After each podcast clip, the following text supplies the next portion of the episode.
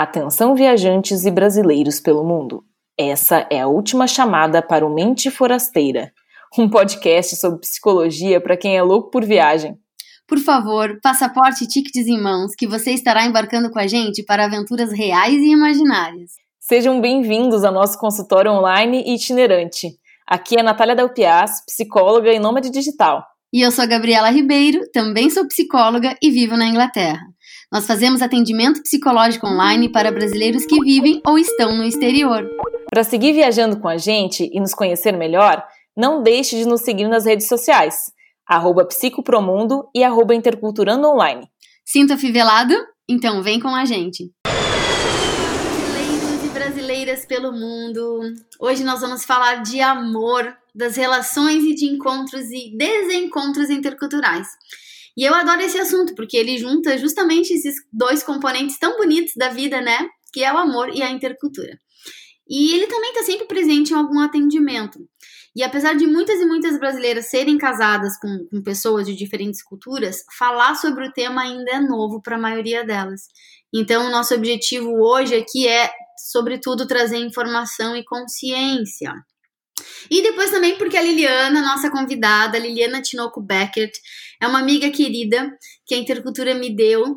E a Liliana é jornalista, ela manja muito do assunto, porque ela formou uma família intercultural com um alemão, o Norbert, e dessa misturinha nasceram dois filhos, a Clara e o Pedro, que nasceram na Suíça, o país onde eles moram há 14 anos. E a Liliana, ela é especialista em intercultura e acabou de lançar um livro que tá demais, que é o Amores Internacionais. Casei com um estrangeiro e agora Ei, Liliana, bem-vinda ao Mente Forasteira. Tô muito feliz porque tu vai ter muito o que agregar aqui pra gente. Ai, que delícia, obrigada. Adorei aí a introdução, tô até me sentindo importante. é, não, mas tu é, tu é muito importante e o teu trabalho é muito importante também, porque parabéns pelo teu livro, ainda tô lendo, tô muito feliz que tu me mandou ele de presente aqui em Londres e eu tô feliz porque é uma leitura, eu já te falei, é uma leitura leve, é uma leitura dinâmica, mas tão profunda que inspira, informa, ela tá, encoraja as pessoas a viverem essas, essas relações, mas ela também traz a real, né, Lili? Que não é tão simples assim uma, um casamento que. Uma relação que, que tem aí duas culturas diferentes, né? Pois é, porque você sabe que eu tive esse, esse, esse cuidado, assim, né? Eu não queria falar para as pessoas: venham mulheres, casem com gringo, porque é maravilhoso. Vocês vão encontrar o príncipe encantado, louro dos olhos azuis, montado no cavalo branco, que é o avião. o cavalo, nesse caso, é o avião. Mas eu, eu queria também, mas, mas eu também não queria, assim, é, como digamos, é, ah, isso, é, faz, falar que só tem coisa ruim, sabe? Então, eu, realmente, eu tentei dar aí uma fala, uma história boa, depois falo uma história ruim, porque, como você falou, tem que ter a consciência de que é um relacionamento que você tem que ter mais cuidados, e vários cuidados, mas que também dá certo, pode dar certo, e quando dá certo é muito bacana, porque aí tem uma série de desdobramentos para a vida desse casal, dos filhos, caso haja filhos, enfim. É isso. Uhum. É, e eu vi que tu entrevistou 60 brasileiras casadas com estrangeiros, né? Três brasileiros e um suíço. E o livro vai costurando essa história num total de 19 nacionalidades que se uniram pelo amor. E, e eu achei muito legal também que todas as histórias envolveram um, o contexto migratório, né? Ou seja, um dos cônjuges mudou de país para viver essa relação. É, então, mas eu entrevistei você também, né?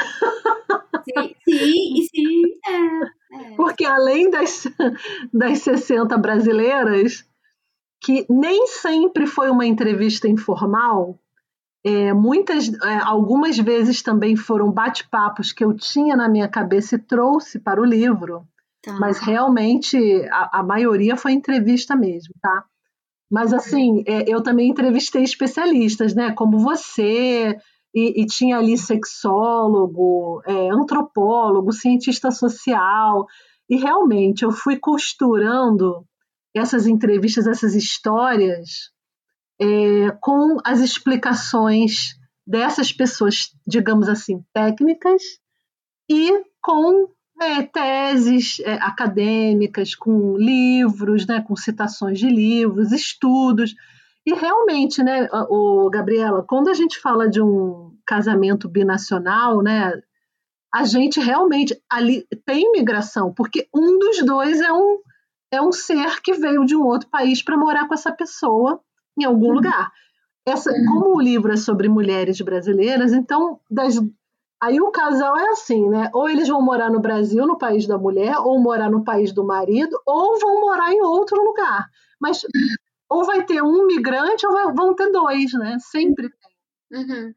Sim, e eu achei muito legal, muito muito completo nesse sentido, trabalhar essas duas questões, né, tanto a migração quanto a intercultura que vêm juntas, e, e eu acho legal contar também para o pessoal, para te conhecer também, né, Liliana, a gente se conheceu fazendo mestrado juntas em, é. em comunicação intercultural em Lugano, aí na Suíça, e, e, a, e, e, e, te despertou esse tema muito justamente para tu entender a própria história, a tua própria história com o teu marido, né, com o Norbert, e, e tu encontrou muitas respostas também importantes que te ajudaram a entender essa união de vocês, a, é, os encontros em desencontros, como eu disse, né, e, e tu acha que o livro, eu vou te fazer várias perguntas, assim, tu, o Pode processo, fazer.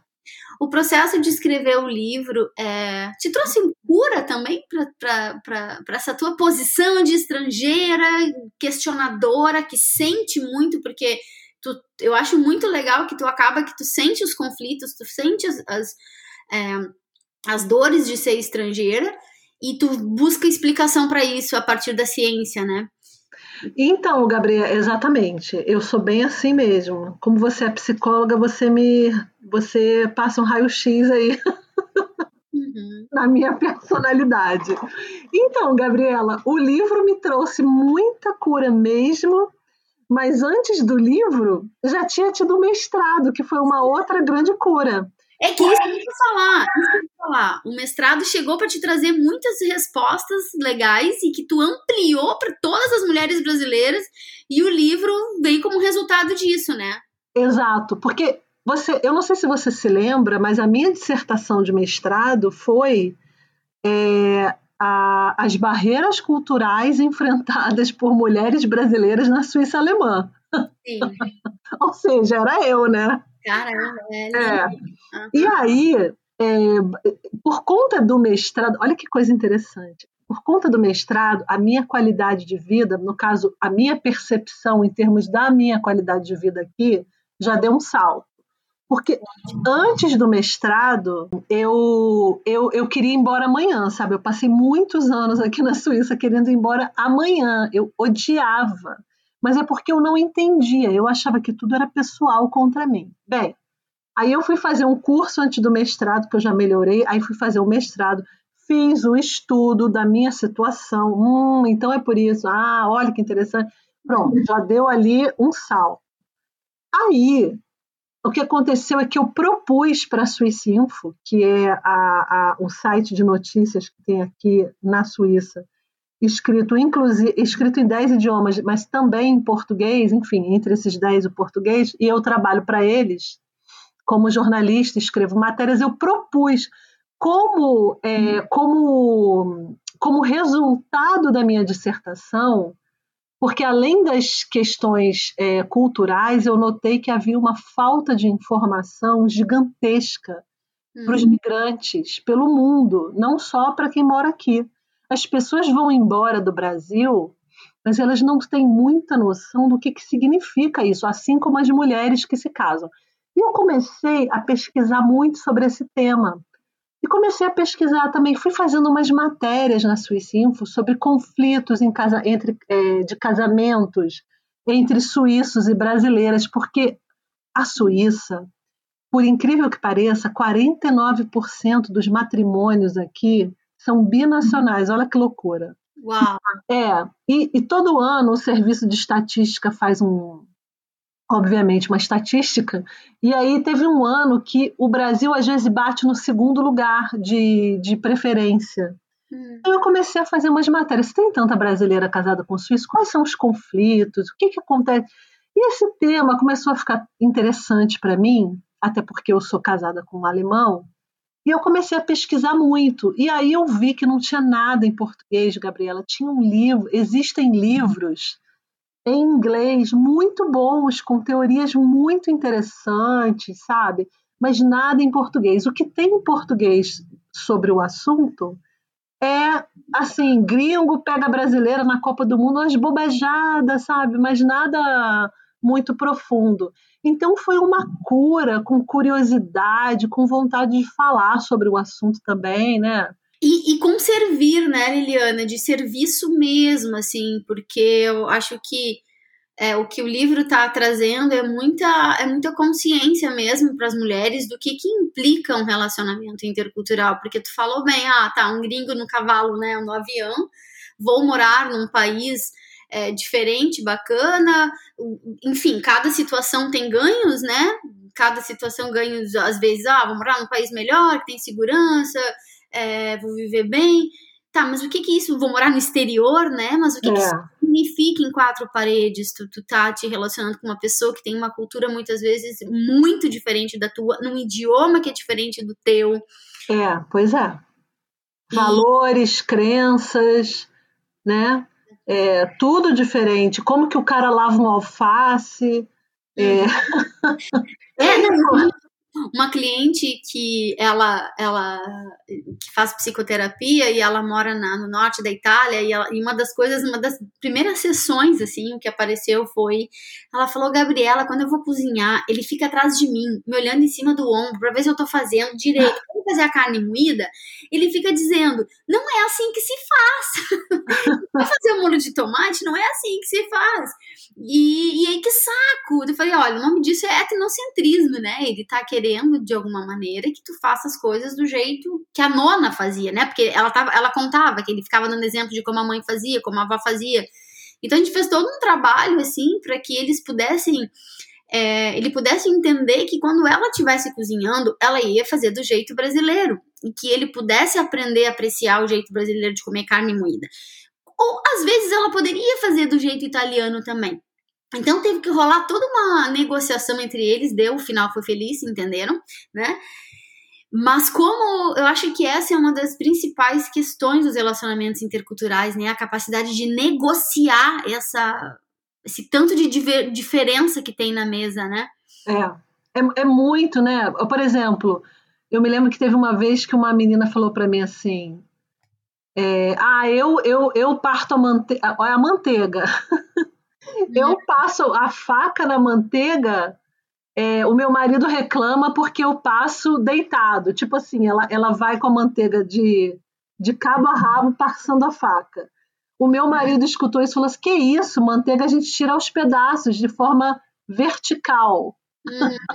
e ela, vamos supor que ela escorregasse horizontalmente sobre a manteiga para tirar a manteiga. Ele falou: assim você estraga a manteiga. Como que vai ser?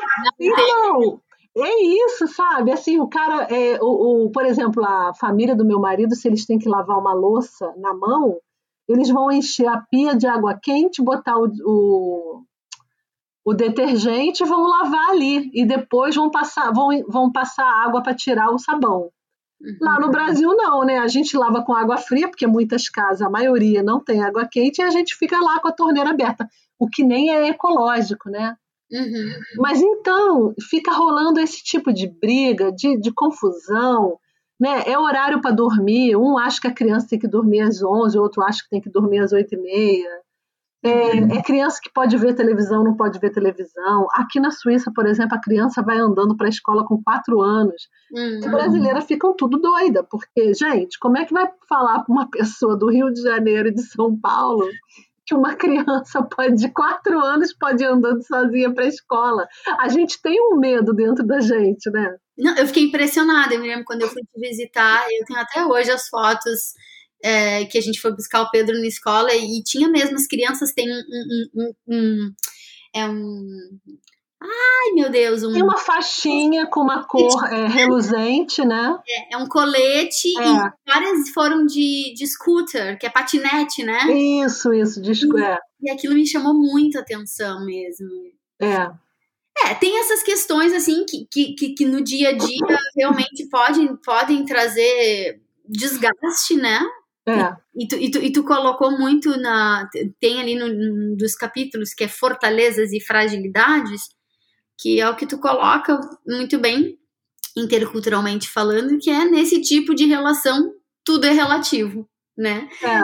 Tudo é relativo. Por exemplo, não é estragar manteiga, não importa que jeito tá. não, não importa, né? Uma outra cliente na Suíça no nascimento do filho apareceu muito, eles se davam super bem, mas tu falou bem do nascimento do filho, porque é, a gente decide o nome quase junto com a família no grupo do WhatsApp. E, e para eles não, era para o marido era um absurdo. O nome era anunciado, de, decidido entre mãe e pai, anunciado depois do nascimento. E... Menina, aqui na Suíça, eles não falam nem o sexo do bebê. Se você pergunta, tem gente que fala assim para você: é, não, a gente não, não isso não, não, é um detalhe importante. O importante é que venha com saúde. Não, e que vem muito da, da característica privada da Suíça, né? De, de é. privado. E a gente já sai contando tudo, né? Então... É, exatamente. Mas você lembra, por falar em privado, você se lembra é, que eu te entrevistei para o livro para a gente falar sobre paquera? Você lembra? Sim. Tá no livro. Não sei se você chegou nessa parte, você tá lá.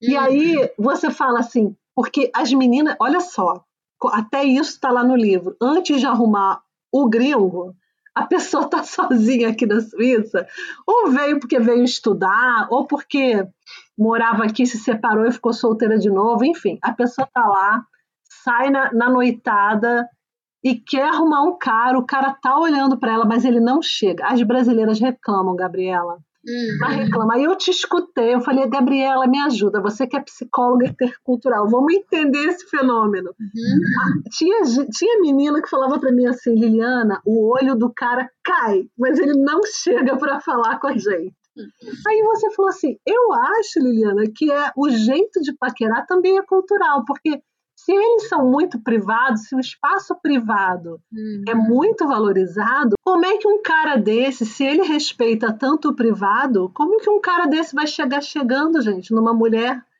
E aí, Gabriela, essa parte é tão engraçada porque tinha uma das minhas entrevistadas que ia para as noitadas aí para os bares, restaurantes e boates. E ela falou assim: Olha, sabe qual é a minha técnica? De tanto eu sair no zero a zero, eu agora vou para o bar é, chego lá, fico em pé, fico do lado do cara, peço uma bebida. Quando chega a minha bebida, eu olho para ele e falo tim, tim. Uhum, uhum. Autorizando de alguma maneira. É. De alguma maneira dizendo, você pode entrar no meu espaço privado, né? É, é autorizar. Exatamente. É, e, e, é isso, é desde a paquera, é desde a forma de cozinhar, é desde do, do revelar o nome do sexo, o, o sexo ou o nome do bebê. Uhum. É, tudo isso requer essa capacidade de negociação constante, né? E aí eu achei super legal que o capítulo, um, um outro capítulo um dos teus textos, que é o Não Subjugue a Cultura, é, eu amei porque quando tu escreveu, porque fala disso, né? Quando tu escreveu assim, olha, é, vou ler aqui, tá? Uma parte do livro para deixar as people curiosa aqui com vontade de ler. tá, tá escrito assim: quando somente um se modifica, isso significa que um dos parceiros abre mão da sua cultura em detrimento da do outro. E isso não é adaptação, mas desequilíbrio de forças e assimilação. Adaptação preconiza encaixe. Os dois se modificam e se adaptam um ao outro, à cultura local, não importa onde forem morar. Que é isso, né? Essa negociação, ela tem que ser um ganha-ganha. E aí, o ganha-ganha significa que às vezes tu também sai perdendo, né? Claro. E aí eu vou te dar um exemplo dessa mesma cliente do nome do, do filho, é, gerou uma crise de identidade muito grande nela, Liliana, quando ela teve que tirar o nome dela do filho. Hum, o sobrenome? O sobrenome? Ah, é porque aqui na Suíça não pode. gente, ela falava assim, ela chorava, ela falava, Gabriela, eu já deixei tudo para trás, eu já deixei a minha família, eu já deixei meu país, já deixei meu idioma. O meu filho não vai carregar o meu sobrenome. Claro que depois também tudo, tudo se ajeita, né? Uhum. E aí a gente trabalhou muito isso, assim, que, cara, nessa, nessa dança das relações interculturais, às vezes tu vai sair ganhando e às vezes tu vai sair perdendo, e tu tem que elaborar isso, tu entendeu? É, é verdade. Mas eu acho bem, eu acho essa parte realmente bem poderosa, né, Gabriela? Muito, porque é. crise de identidade também, né? É, é, porque a migração já te tira um pouco, né? Do. É te tira um pouco o chão, né? No sentido de que você, como a menina falou, abriu mão do idioma, abriu mão da família, da profissão, abriu mão de tanta coisa para acompanhar aquele homem. Infelizmente, né? Como a gente vem de um país que sempre atravessa fases muito turbulentas, é, e não é uma coisa de agora, é uma coisa de, enfim, é Brasil, né? Infelizmente. Então, em geral, em geral, as pessoas optam por morar no país quando é um país assim, né, de primeiro mundo, enfim, América do Norte, Europa. Em geral, as pessoas preferem morar nesses lugares é, em vez de morar no Brasil. Então, quem sai perdendo, né, assim, perdendo entre aspas, porque também ganha outras coisas, mas quem sai perdendo nessa hora é a mulher brasileira, né? Mas uma uhum. coisa que eu queria te falar, Gabriela, com relação a essa questão de perdas e ganhos e negociações, você sabe que quando eu terminei esse livro, não sei se eu te contei isso antes, uhum. mas eu estava me sentindo uma fraude. Por ah. quê? Por quê? Porque se você perguntasse para mim assim, e aí, Liliana, de perdas e ganhos, né? o que, que é melhor? Casar com um brasileiro ou casar com um estrangeiro? Hum. E eu ia falar para você, eu não tenho a menor ideia. Eu não sei, porque como eu avaliei tantos prós e contras, hum. que não tem, é, é, cada situação é uma situação. Uhum. E aí eu entrei num conflito e eu falei, cara, eu acho que esse livro tá péssimo porque eu não tenho essa resposta. Aí eu conversei com uma amiga que é cientista social, ela falou: "Não, ciências sociais é assim mesmo. Não tem resposta. Aí eu não me convenci. Aí eu mandei uma mensagem para uma pessoa que eu conheço, que ela é doutora em antropologia e professora, enfim. Aí mandei. Falei, ó, oh, eu tô com esse problema, eu tô me sentindo uma fraude. Aí ela falou para mim assim, uma coisa que eu achei fantástica. Ela mandou um áudio para mim falando: em ciências sociais não se dá respostas, problematiza-se. Hum. É, não, é, não cabe a você fazer julgamento do que é melhor ou pior, mas simplesmente dar voz a pessoas que não teriam como falar sobre esse assunto. Eu falei, meu Deus, então eu fiz certo. Você sabe, isso para mim foi um. Eu estava realmente muito preocupada no final. E você sabe que outro dia eu entrevistando um rapaz muito simpático, Cláudio Ábido, que mora em Portugal, e ele estava fazendo a tese dele de doutorado, eu estava entrevistando ele para o meu programa da CBN, e ele falou para mim que ele estava com esse problema. Por um acaso, conversando na entrevista, ele me falou, eu falei, pois eu tenho a solução para o seu problema. Eu contei para ele isso, ele falou assim, você tem esse áudio? Eu falei, tenho. Eu achei o áudio, mandei para ele, Gabriela. Ele disse que ele conseguiu dormir, você acredita? Acredito. Acredito, acredito sim, porque, não, eu acho um sarro, né? É, é um sarro tu ter. É um sarro ao mesmo tempo tu ter tido essa crise e de se sentir uma fraude, mas faz parte do processo. É, porque na verdade o teu livro não era para dizer o que é, se era bom, se não era bom, era para mostrar, trazer realidade, trazer informação justamente para que as pessoas é, tirem as próprias conclusões e saibam, entendam que esse mundo é muito além de, de, de tu morar no exterior casado com, com, um estrangeiro, né? É. Então, mas eu acho que faz parte do processo e eu acho muito, é, eu acho um sarro, porque óbvio que tu não é uma fraude, tu é uma pessoa, uma das pessoas mais profundas, sérias e, e éticas em termos de escrita jornalística.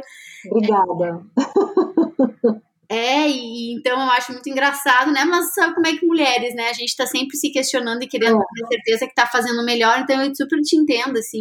E que. Mas eu, quando ela me deu essa resposta, eu falei, não, então eu fiz certo, porque eu não tava julgando nada, eu tava apresentando cenários. Mas é, é, é, muito interessante a gente passar por essas crises também. Você sabe que eu vi um filme esse fim de semana na Netflix, o filme do Baggio, do Roberto Baggio, aquele jogador é, o jogador de futebol italiano e ele passa por muitas crises na profissão dele e ele vira budista. Você sabe o que ele fala? Quando dá muita confusão, ele fala assim: faz parte do processo. Uhum. Eu acho que faz parte do processo, eu acho de, de, também de uma humildade intelectual da tua parte ter pensado assim, ter tido essa crise é, acho que faz, é isso mesmo, assim, faz parte do teu servir questionar se tu fizeste a coisa certa, entendeu? E sim, tu fizeste, porque eu acho que a gente está falando aqui de, de, de, nego, de questões de, de, de, conflitos que requer negociação, que ok, traz sofrimento, é, traz uma luz, tu vai mostrar para. Tu tá, eu me lembro da parte do livro que tu fala, bom, não é só fazer uma festa de aniversário, tu, tu vai fazer a festa de aniversário e a tua sogra vai te questionar se é assim que tem que fazer ou não. Pô, tu tá fazendo uma festa para tua filha e ali tu tá expressando a tua brasilidade e aí vem sogra criticar. Então, não é só essas coisas do dia a dia que o livro mostra que as brasileiras podem se preparar melhor para lidar com essas questões, não idealizando, mas também tu traz no livro questões muito sérias, né, Liliana, de de, de, de, consequências graves dos casamentos interculturais, como, por exemplo, não poder nunca mais sair do país, porque tu teve um filho com estrange... com um filho com uma pessoa de outra cultura num outro país. É. E isso e nunca ninguém pensa, né? É. Eu acho que eu, esses dias eu estava pensando, acho que o nome do livro é, é, deveria ter sido Eu Conto ou Tu Conta? Quem é que conta pra essa brasileirada aí? Todas as implicações, não apenas divertidas e, e porque essa coisa da intercultura, do conflito intercultural, ele tem, ela dá uma pegada charmosa também. Tem um glamour, né? Tem um glamour do Instagram, né? Tem um glamour, entendeu? Meu marido é, é é, no teu caso aí, né, alemão, e aí ele corta a manteiga assim ou assada. E agora, quando tu não consegue nunca mais sair do país, e eu atendo uma pessoa nesse caso, que ela vai ficar, ela vai ficar, porque o filho dela tá lá e ela não consegue tirar ele de lá. Menina, é uma loucura isso, né? Você sabe que quando eu fiquei grávida a primeira vez, eu, eu, eu tive umas aspirações assim de ficar muito ansiosa, e foi justamente porque eu descobri que agora eu não posso mais sair daqui. Porque assim, quando eu falo, né, quando a gente está falando para explicar para o pessoal que está ouvindo... mais sair daqui, Liliana, define eu não posso mais sair daqui. É, pois é, vou definir isso. Significa o seguinte, se você casa com um estrangeiro e não tem filho, beleza, separou, pega as suas coisinhas, vai embora, se você quiser, ou não vai embora, fica, né, uhum. mas, enfim, mas é a opção sua. Mas se você tem filho com esse cara, você não pode mais ir embora, a não ser que ele permita o pai, em geral, o pai não quer, e o juiz também tem que permitir, porque eles olham sempre o bem-estar da criança. E como a gente não vem da Suécia, a gente vem do Brasil, hum. é um país com alto índice de criminalidade, enfim. Eles vão falar assim: ah, não, lá no Brasil é um dos países onde mais se morre de de, de, de sei lá, de tiroteio, estou inventando uma coisa aqui. É, lá no Brasil tem desemprego, a senhora vai poder dar uma escola igual a senhora tem aqui para essa criança no Brasil, nananã? Não, não, eu acho que essa criança não pode ir, porque ela não vai ter o bem-estar, é, é, o direito dela ao bem-estar máximo que o pai poderia dar aqui no país dele. Pronto, acabou. E em geral é assim. Uhum. É, e aí o que acontece? Você pode ir embora, se você quiser, né? mas você vai ter que deixar seu, sua criança com o pai. Então, o que, que significa isso? Na prática, você está presa àquele lugar até essa criança ficar adulta, sabe? E aí é que é o negócio. E aí o que acontece? Se você pega, ainda tem um outro desdobramento. Além de você estar tá presa assim, se você pega um cara que não é bacana, que vai lutar por cada moedinha que ele for ter que te dar, você se você não conseguiu construir uma carreira nesse novo país, porque muitos diplomas não são aceitos e tudo mais, você nunca não fez a aula de idiomas, enfim. O que, que você vai fazer? Porque o juiz, depois de uma certa idade, de um certo tempo, da idade da criança e depois de um certo tempo do, do divórcio, ele vai começar a diminuir a pensão não a da criança, né, a sua. E aí o cara vai, e aí o que vai acontecer? Ele vai falar, ó, a criança vai para a escola de 8 às 11 e meia, nesses, nessas três horas e meia a senhora tem tempo de fazer três faxinas. Uhum. Então, eu vou diminuir é, o valor que a senhora ganharia em três faxinas nesse horário para a senhora se ocupar. Ou seja, a pessoa que eventualmente tinha um curso de sei lá, de psicóloga, de advogada no Brasil, que nunca conseguiu é, é, arrumar o papel dela, né? Sim. Ela vai ter que trabalhar de faxineira, vai fazer o quê? Sim. É, e aí, e aí é que entra, né, toda de novo, entramos na questão da, da identidade, né, a pessoa, ela foi, pro, e, e expectativas, né, também, de realidade, né, não foi é. isso, com certeza, que ela é, idealizou, projetou, vamos chamar assim, não é nem precisa ser idealização, mas é uma projeção de, de vida mesmo, né? É. No momento que casou com aquele cara e na, num, num, tempo tinha um relacionamento bacana, mas a partir do momento que tem um filho que de repente não vai poder exercer a função, vai ter que se propor a ter outras atividades em nome da maternidade, em nome de estar perto do filho, né? É. Isso é uma coisa que ninguém, realmente ninguém, ninguém considera e não está escrito em lugar nenhum. Por isso não. que eu, eu, eu, digo que realmente é um serviço muito grande que está trazendo. De Obrigada. Mas é verdade, você sabe que um desses livros americanos que eu, que eu, me, que eu pesquisei muito, é, essa moça falava assim, essa autora, a gente gasta não sei quantas horas, uma família americana, uma, um casal americano gasta não sei quantas horas, eu não me lembro quantos? É, para montar um casamento. É a prova do doce, do bolo, do vestido. Mas esse casal não gasta.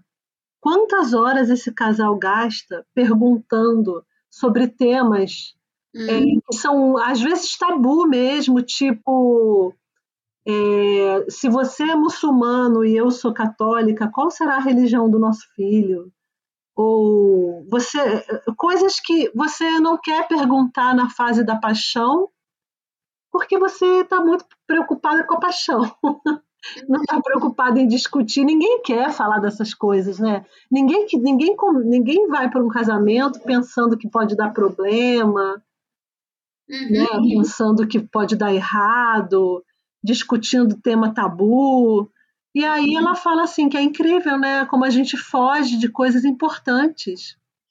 Exatamente, que é que é um pouco daquele do teu capítulo também, e que é o que a gente trabalha muito, fazemos muito no nosso trabalho quando a gente está fazendo as preparações interculturais, né, Eliana? Que é não subjugar a cultura, né? É.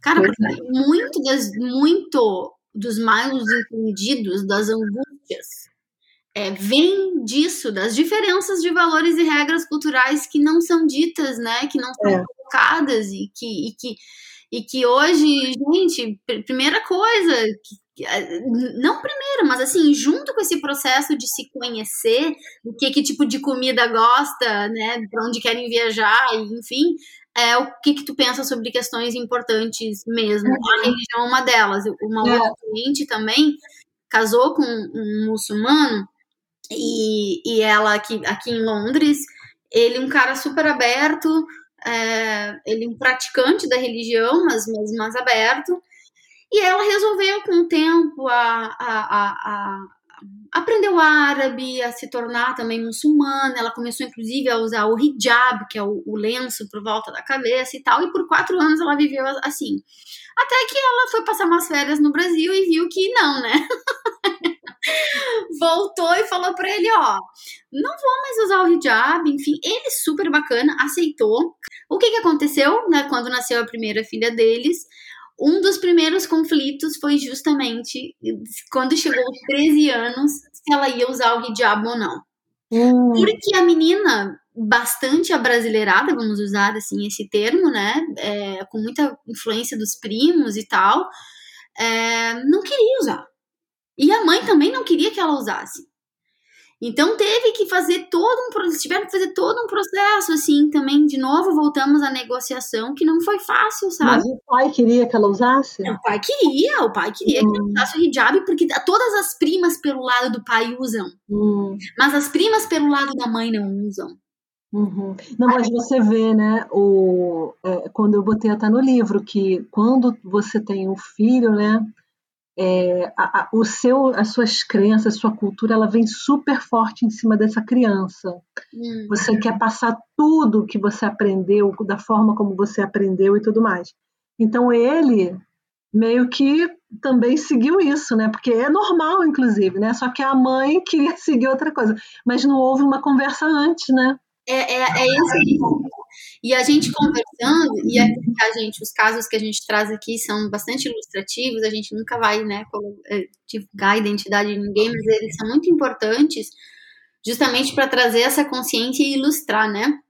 É. E deu tudo certo, tá? Deu tudo certo nessa história, mas poderiam ter dado né? E aí que vem a questão da frustração que eu falei antes, né? Sempre tem uma perda, uma frustração, porque para ele é a religião dele, é o que ele acredita, e ele vai ter que conviver, enfim, com essa frustração de que a filha não vai, né? Nesse aspecto, pelo menos. Eh, mas tudo bem, faz parte, né? Filhos não estão aqui para isso também.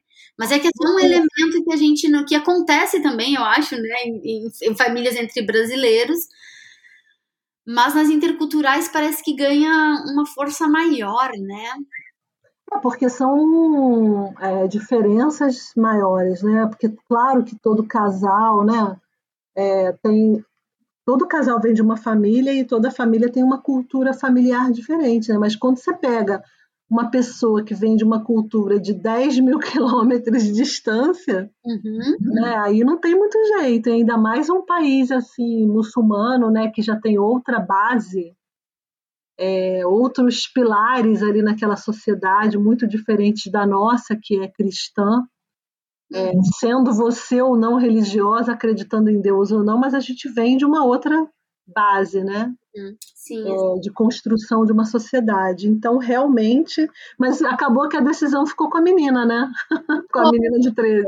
Ficou, ficou, ficou assim. Ficou. Justo, né? Foi bem interessante, foi bem bonito o processo, assim, bem, bem bonito para todos. É, e eu acho muito, muito bacana, assim, porque ela experimentou né, e viveu aqui, seja, ela honrou a cultura dele, ela esteve lá, depois ela disse, então, peraí, deixa eu, eu me encontro mais aqui na minha, então teve uma, né, teve um desejo de aproximação e de compreensão um do outro, assim. E, e, e, Liliana, essa coisa também que, que traz muito do idioma, né? Uma vez eu, eu atendi faz muitos anos um, um expatriado lá em São Paulo. Ele ele é, ele é italiano, a mulher é austríaca, e quando eu cheguei para treinar eles, era o treinamento para de adaptação neles no Brasil. Eles, na época, eles tinham três filhos, um de seis, um de onze e um de treze. Todas as crianças falavam italiano, alemão, o dialeto da cidade da mãe, inglês e estavam no, no português, assim, já começando o português.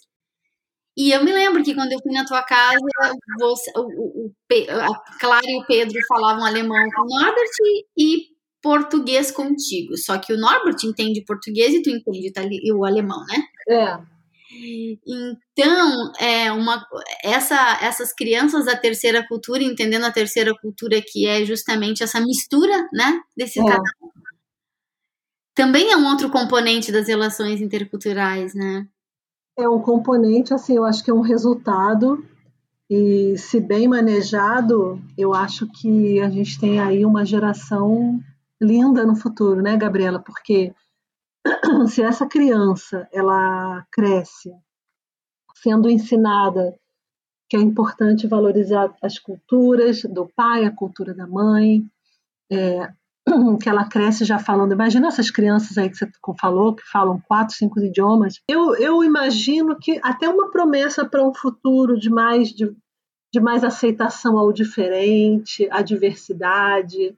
Eu acho que essas crianças podem contribuir muito com esse mundo tão intolerante se obviamente, houver nesse casal um respeito mútuo à cultura, é, se esse casal é, conseguir trazer temas de diferenças culturais e, e, sempre mostrando muito respeito. Eu acho que só tem a ganhar, porque imagina, é, é um jovem aí que está vindo para o mundo aprendendo coisas que a gente só foi aprender na universidade, né? Dentro de casa no dia a dia. É, e depois de ter vivido os dilemas de sermos estrangeiras, né? É. E, e é. dando muito para entender esse, esse local, esse, essa, né, esse ser estrangeiro. É, eu também acho, eu acredito que esse, vamos dizer, é o bright side, né? O lado positivo de, dessas, dessas crianças é, é justamente uma maior tolerância, respeito, curiosidade, é, abertura ao diferente, mas também tem um lado que, que é um lado desafiante e até é, eu estudei muito sobre isso, que é a questão também que tem dilemas que só por tu ser uma criança dessas que tu vive, que muitas vezes é justamente não conseguir se definir como uma coisa só. Que não aí tu disse tudo, depende do manejo da família, né? Que se a família consegue é, administrar, conversar a respeito, isso não precisa virar um problema. Né? E eu acho que tu, eu não sei se foi numa, na outra, numa outra conversa, porque eu e tu, quando a gente começa a falar de intercultura, minha filha, a gente passa o dia, né? É. E teve numa conversa que tu me contou que a Clara chegou para ti uma vez e falou que ela não se sentia. Como é que é? ela não se sentia suíça? Ela falou que ela era brasileira. Como é que foi ela, isso? É, ela nasceu aqui, né? Mas ela é alemã e brasileira de passaporte e de pais, né? Uhum mas ela nasceu aqui, sempre viveu aqui. Mas ela falou para mim assim, mãe, eu não me sinto suíça, mas também não me sinto muito alemã e nem muito brasileira. Me sinto uma coisa assim, meio misturada. Mas suíça, mãe, eu não sou, porque quando eu me comparo com as outras meninas, com as outras crianças da escola, eu sou muito diferente. Eu falei, em que, minha filha? Você fala até o dialeto deles? Aí ela falou assim, mãe, mas eu só falo dialeto, eu não sou igual a eles. Olha, eu nem como as mesmas coisas que eles comem. Uma criança suíça come outras coisas. Aqui em casa a gente come outra coisa. Aí ela falou assim: e outra coisa, mãe, eu interrompo as pessoas quando elas estão falando. Da onde ela tirou isso, Liliana? Então, aí eu falei, mas como assim, minha filha? Ela falou: é, uma vez na escola, a, a, menina estava falando e eu interrompi. Aí ela falou assim: Clara, para de falar assim. Não, para de me interromper, porque aqui na Suíça, Gabriela, é muito mal educado interromper, coisa que a gente faz no Brasil o tempo todo, né? Uhum. Aí a menina falou assim para ela: Olha aqui. Aí a Clara falou assim: Desculpa, mas é porque na minha casa todo mundo interrompe. Aí ela falou assim: É, Clara, mas você não está no Brasil. Aí eu falei assim: Mas minha filha. Puxa aí todos os ensinamentos interculturais, Liliana. Aí eu falei, nossa, que coisa, eu não sabia que você se sentia assim. Ela falou, não, eu não acho ruim, não. não. Só que agora eu tomo mais cuidado, porque eu não posso, eu descobri que eu não posso me, é, me, me comportar da mesma maneira na, na escola. Hum. É intercultura, né? Cara, a Clara, né? O que, o que, os, uh, o que os autores da, do, do, Third Cultural Kids, né? Das crianças da terceira cultura colocam, a, a palavra que eles usam, né? É que são uh, seres híbridos. Uhum. São uma mistura de tudo, mas não se define como uma coisa só. Aí vem a questão, olha só, da importância de chegar em casa, conversar contigo, tu ter essa clareza, eu tenho certeza que tu escutou, que tu debateu, que tu conversou, e, e ela se sentia à vontade de, de ser isto, né? É. De ser uma criança multicultural, uma criança que tem, vem que em casa tem essa consciência, ela tem essa consciência, sim, sim. ela não precisa se diminuir diante das crianças suíças por isso, porque ela aprende a ver o valor disso, né? Eu acho que só de falar os dois idiomas em casa já é uma mensagem importante. É. Sabe? Já é uma coisa que já diz, olha, ambas culturas são importantes, né? Então eu acho que isso tudo vai sendo construído ou porque ou pode cair num lugar também de solidão, de deslocamento, né? E, e aí é uma pena, né? Mas é, mas aí, né, eu não posso ficar falando mal também da cultura suíça, né, para ela não se sentir mal nesse contexto. Mas você sabe, Gabriela, que eu tenho que te contar uma coisa rápida. Eu vou tentar fazer rápido aqui para não ficar muito longo. Você sabe que uma vez a gente estava no Brasil. Ela é uma menina muito tímida e introspectiva, que é uma coisa também típica daqui. Eles são meio assim. E a gente estava num voo indo de Brasília para o Rio. A Clara, eu sentei do lado do Pedro e a Clara sentou no banco do outro lado no avião. E aí tinha uma menina perto dela, com uma. Sabe quando a criança viaja sozinha, que ela bota aquele. Como se fosse um papelzinho pendurado, né? Uhum. Uma coleirinha, assim, dizendo que ela. Onde que tem que. A aeromoça tem que entregar. Aí ela viu essa menina com esse negócio, uma menina da idade dela. Aí eu, eu, tô, eu tô na frente, mas eu tô escutando, eu não tava vendo. Aí ela falou assim: você tá sozinha nesse voo? Aí a menina falou assim, é. Aí ela falou assim, você mora em Brasília ou mora no Rio? e você tem quantos anos? Meu nome é Clara, tá? Eu, eu, eu sou brasileira, mas eu, também, eu moro na Suíça, sabe? Porque minha mãe é brasileira e meu pai é alemão. Olha, eu tô conversando com você porque a gente está aqui no Brasil. Porque se fosse na Suíça, eu jamais puxaria assunto com você. Para tudo! É sério? É, muito engraçado, né? Caramba, que, que demais! Porque isso se chama competência intercultural. Total, né? Essa habilidade que é da gente fazer a leitura do local onde nós estamos, do que é comum, aceitável ou, ou cultuado, e aí poder adaptar o nosso próprio comportamento para é. adaptar, eu falo de um jeito saudável, tá? Nada de fazer coisas que machuquem ou que, né? Mas assim, e, e, e ela tão pequena sacou isso, né? É, ela tinha uns 11 anos na época, e eu também achei incrível, porque eu, ela, ela rapidamente capta, e ela, quando a gente vai no Brasil, ela fica assim, mãe, o pessoal aqui fala muito, né? Uhum.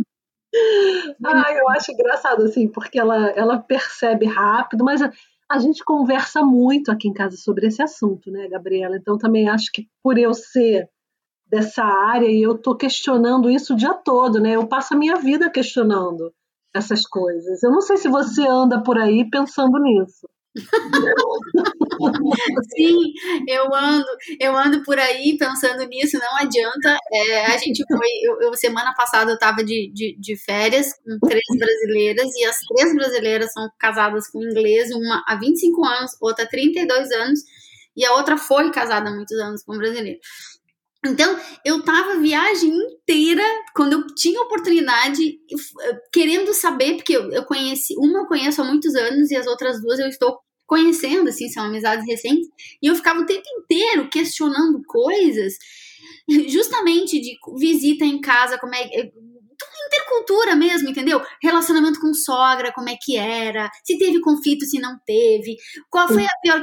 Enfim, uma coisa bem antropológica. E aí, no segundo dia, essas que eu não conhecia há tanto tempo, eu falei, gurias, vocês me desculpem eu estar perguntando tudo isso, mas é que eu aprendo tanto com essas histórias. Eu, eu, eu, eu, eu aprendo demais, assim, entendendo esses, esses contextos migratórios interculturais, de como é, né? Porque tu, tu viu entrevistando o teu livro. Uma coisa é tu conhecer, entrevistar a brasileira que está casada com um cara na Suíça. Outra coisa é tu entrevistar a brasileira que está casada com um cara no Canadá. São tantas realidades. É.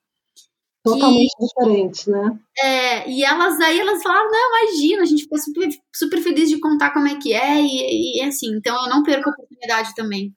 É. E eu fico muito feliz, então, que é, a Clara, ela foi, ela, ela tá num, e aí de novo viemos para a história, né? A, a Clara ela tá num terreno fértil pra, da intercultura, né?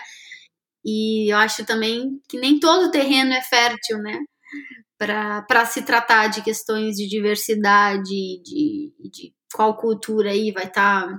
Eu acho que a pior coisa que tem é, é uma criança crescendo num ambiente onde um pai está denegrindo a cultura do outro, né? Uma mãe, enfim, né? Um, um dos dois tá, denigre e não aceita a cultura do outro, né? É bem ruim, né, Gabriela? Porque tem pai que não quer que a mãe fale português com o filho, hum. ou tem marido que não quer que a mulher fale português, porque, sei lá por quê.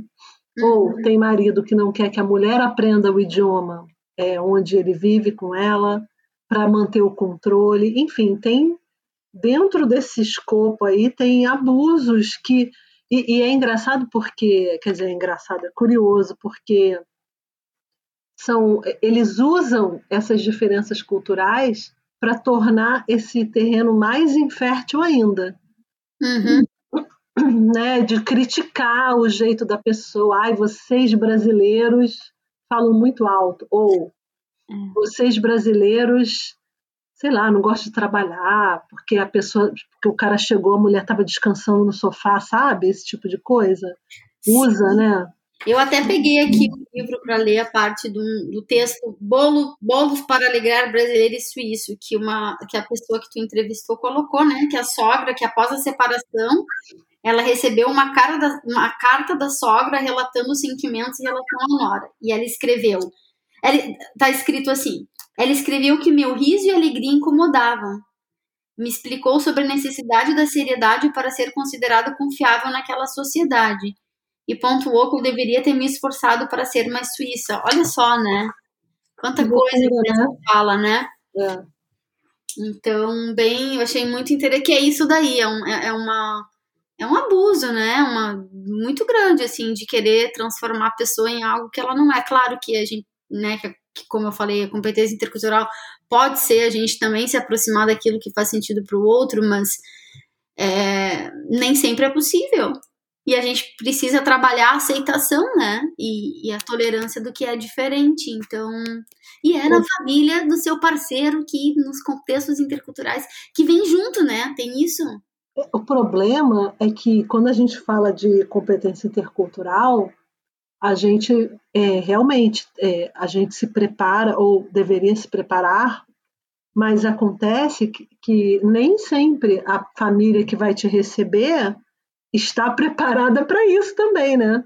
Uhum. Porque se a gente não, pode não ter a competência intercultural, a família do marido, não é porque o cara é dinamarquês que eles vão ser super safos em, em receber um diferente. Uhum. Tem gente que não está preparada. E aí você tem tanto a despreparada bacana, que vai tentar melhorar, mas tem também a narcisista, a psicopata, tem de tudo, né, Gabriela? Porque gente ruim tem no mundo inteiro. Claro. É, é nesse esse exemplo que eu, falei das férias, uma das, das meninas trouxe do canto, foi muito aceita pela sogra, a sogra inglesa, e a outra trazendo, assim, que ela foi, foi acolhida, né, vamos dizer assim, mas que ela ouvia constantemente, é, e até hoje ela diz que escuta é, comentários do tipo, ah, esses estrangeiros que estão aqui, e, tipo, ela ali, né, sendo uma estrangeira, né? Entre vários outros comentários que ela escuta, mas que com amor eles, ele, aí ela olha para ele, dá uma piscada, ele, ai, desculpa, tu é estrangeira, né? Então são coisas assim que tu pode ou lidar num, num relacionamento intercultural, pode virar problema como pode não virar, né? Então são variáveis que a gente não lida num, num casamento de uma pessoa do mesmo país, né? É. Liliana, olha, eu, pra gente encerrar, assim, eu queria que tu uh, falasse, assim, algo, algo que mais te impactou ou, uh, ao escrever esse livro. Olha, Gabriela, muitas coisas me impactaram, mas eu acho que o mais surpreendente é saber uma coisa que a gente falou no início, que as pessoas realmente elas se jogam nesse mar turbulento e incerto hum. sem o menor preparo. Uhum. E, e, você que é uma pessoa que já fez muitos treinamentos interculturais, né? Você sabe, né? A pessoa realmente muitas, porque você fazia treinamento intercultural muito para famílias de expatriados, né? Mas treinamento intercultural para casamento binacional, você já fez isso na sua vida? Não, não. Pois é. As uhum. pessoas não pensam nisso, né? É, é, é, é muito impactante saber que você larga tudo no seu país, e isso aconteceu comigo também, hein? Eu tô nesse grupo aí. Uhum. Para morar com uma pessoa, para constituir família com uma pessoa de uma outra cultura, num outro país. Eu não sabia nem que tinha diferença cultural. Uhum. Entendeu? Então eu acho isso uma loucura. Realmente, é por isso que tem tanto conflito. Porque a gente vem de um país gigante, a gente fala português lá e mais nada mais. Poucas pessoas no Brasil falam inglês com fluência, né? Uhum. E, e a gente não está muito ligado na cultura do outro, a gente está ligado ali na nossa, né? E aí pronto, aí acontece muito conflito, muito choque. Eu acho que isso é muito chocante. Mas, ao mesmo tempo, se você conseguir criar essa terceira cultura, e se você pegar uma pessoa bacana que entenda, e se você também for essa pessoa bacana que entenda o outro, dá uma liga bem legal, pode dar aí um resultado maravilhoso. Com certeza. Mas tem que trabalhar muito. Eu acho que foi, para mim, foi esse o, o, maior impacto, assim, em, em geral da história, né? Eu sei. Sim. Muito obrigada. Qual é o teu Instagram, Liliana? É Liliana T. Baekert, com é Bae C K R T. Certo. Mas, enfim, eu é que te agradeço, Gabriela, porque é sempre bom conversar sobre esses assuntos, né? Ah, eu amo. A gente sempre cresce juntos e aqui a gente está num espaço para poder é, gerar consciência, trazer questionar, não, não, não só respostas, mas questionamentos, né? Que as pessoas possam se fazer esses questionamentos e encontrarem as próprias respostas. Mas acho que é, eu fico muito feliz também que a gente esteja sendo precursoras nesse sentido, sabe? De, de a, necess... a demanda está aí, né, Liliana? Tipo, os é. casamentos internacionais, interculturais estão acontecendo há anos. Eu acho que eu fico muito orgulhosa de que a gente possa estar levantando esses questionamentos, trazendo ferramentas como o teu livro, como o nosso trabalho, para que as pessoas encontrem e saibam que existem ciências, que são as ciências interculturais, que estão aí para ajudar a que elas tenham não só a consciência, mas saber que tem estratégia, tem estratégia para tornar isso tudo menos sofrido, né? Exato. Então, então, então que bom que o teu Instagram tá aí justamente para as pessoas te acompanharem. Muito é... obrigada, Gabriela. Ah, eu posso dar um recado? Claro. O meu livro está disponível no site da editora Inverso, então é www.editorainverso.com.br, mas também, Gabriela, tem uma menina na Alemanha que tem uma empresa chamada Livro for Kids, ou seja, for Kids. Uhum. Ela traz livros do Brasil e ela está trazendo, ela está vendendo meu livro. Ela, ela tem distribuição em 30 países, ou seja, o meu livro vai estar tá agora disponível em muitos países aí na, na, na Grã-Bretanha, até no Japão, menina. Olha que chique. Uau! Global, querida! é assim que tem que ser, tem que chegar, tem que chegar aí na, na cabeceira ou no Kindle agora, né? De, é. de, de, máximo de, de pessoas possíveis, assim, porque, como eu disse, é um serviço e eu tenho certeza que vai ajudar todo mundo. A se, já é um ótimo começo para começar a se preparar para essas relações. E seguimos aqui, gente, nos nossos Instagrams. Quem quiser conversar, contar história, precisar de ajuda, tanto eu quanto a Liliana estamos de coração, porque amamos o tema e de ouvidos abertos para tanto ajudar quanto crescer com vocês. Obrigada, Liliana. Muito, muito obrigada, tá? Um beijo. Beijo. Tchau.